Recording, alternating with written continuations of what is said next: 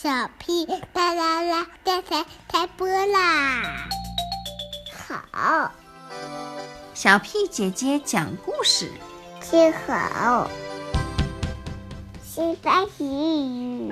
Mira, mira, esa es la rana más grande que hemos visto. 练习。If I had a big mouse like a crocodile. I could tell my big brother to go to bed early. 新闻，哗啦！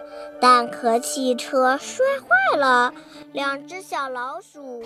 故事大王，大王，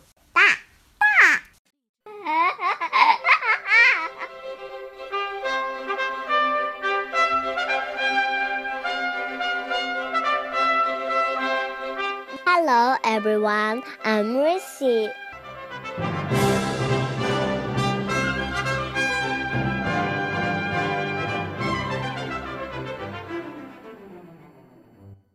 How to make an apple pie and see the world by Marjorie Priceman. Making an apple pie is really very easy. First, get all the ingredients at the market. Mix them well, bake, and serve. Alas, of course, the market is closed. In that case, go home and pack a suitcase. Take your shopping list and some walking shoes, then catch a steamship bound for Europe. Use the six days on board to brush up your Italian. The time is right, you'll arrive in Italy at harvest time. Find a farm deep in the countryside. Gather some super semolina wheat and an armful or two will do. Then hop a train to France and locate a chicken. French chickens lay elegant eggs, and you want only the finest ingredients for your pie. Coax the chicken to give you an egg. Better yet, bring the chicken with you. There's less chance of breaking the egg that way. Get to Sri Lanka any way you can.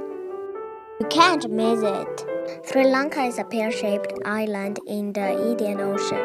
The best cinnamon in the world is made there from the bark of the native kurundu tree. So go directly to the rainforest.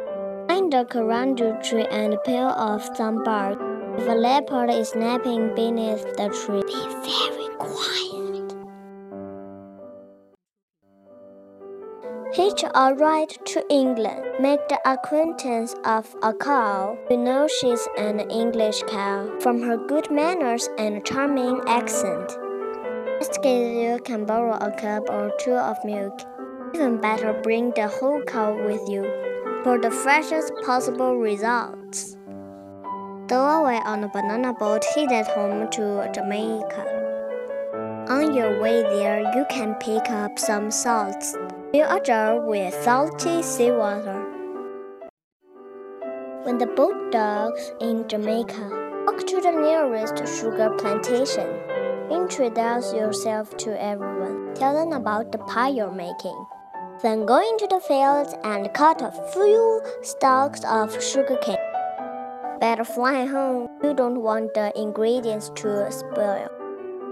Wait a minute. Aren't you forgetting something? What about the apples? Have the pilot drop you off in Vermont. Won't have to go far to find an apple orchard. Pick eight rosy apples from the top of the tree. Give one to the chicken, one to the cow, and eat one yourself. At least five for the pie. Then hurry home. Now all you have to do is melt the wheat into flour. Grind the kurundu bark into cinnamon. Evaporate the seawater from the salt. Boil the sugar cane. Set the chicken to lay an egg. Milk the cow. Turn the milk into butter. Slice the apples. Mix the ingredients and bake the pie.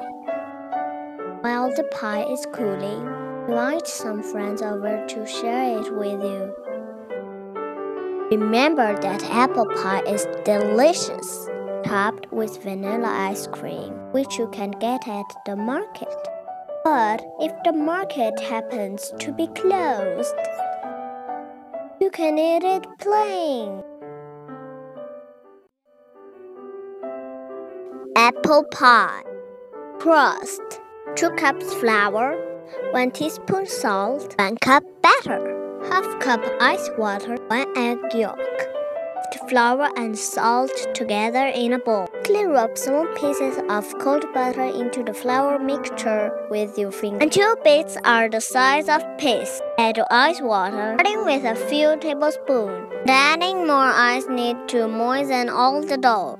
Stir with a fork until mixture forms a loose ball. Divide dough in half and make two equal patties.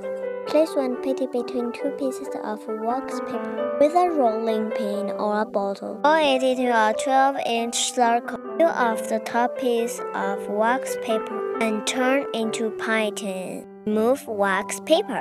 Trim around the edge. Roll out the top crust the same way. Refrigerate both until ready to use. Filling 5 to 7 apples. 3 4th cup sugar, 1 teaspoon cinnamon, 1 4th teaspoon salt, 2 tablespoon butter. Preheat oven to 435 degrees. In a late bowl, mix together sugar, cinnamon, and salt. Peel, core, and cut apples into halves each slice. Toss the apples into the sugar mixture, coating them well. Arrange apple slices in the pie tin, peeling them higher in the center. Dot with butter. Moisten the edge of the bottom crust with water. Cover the pie with the top crust. Trim the edge. Pinch top and bottom edges together. Cut some vents at the top crust. To glaze the crust, mix an egg yolk with 1 tablespoon of water. Brush the mixture over the surface of the pie crust. Bake 45 minutes or until apples are tender and crust is golden brown. Remove pie and allow to cool before serving.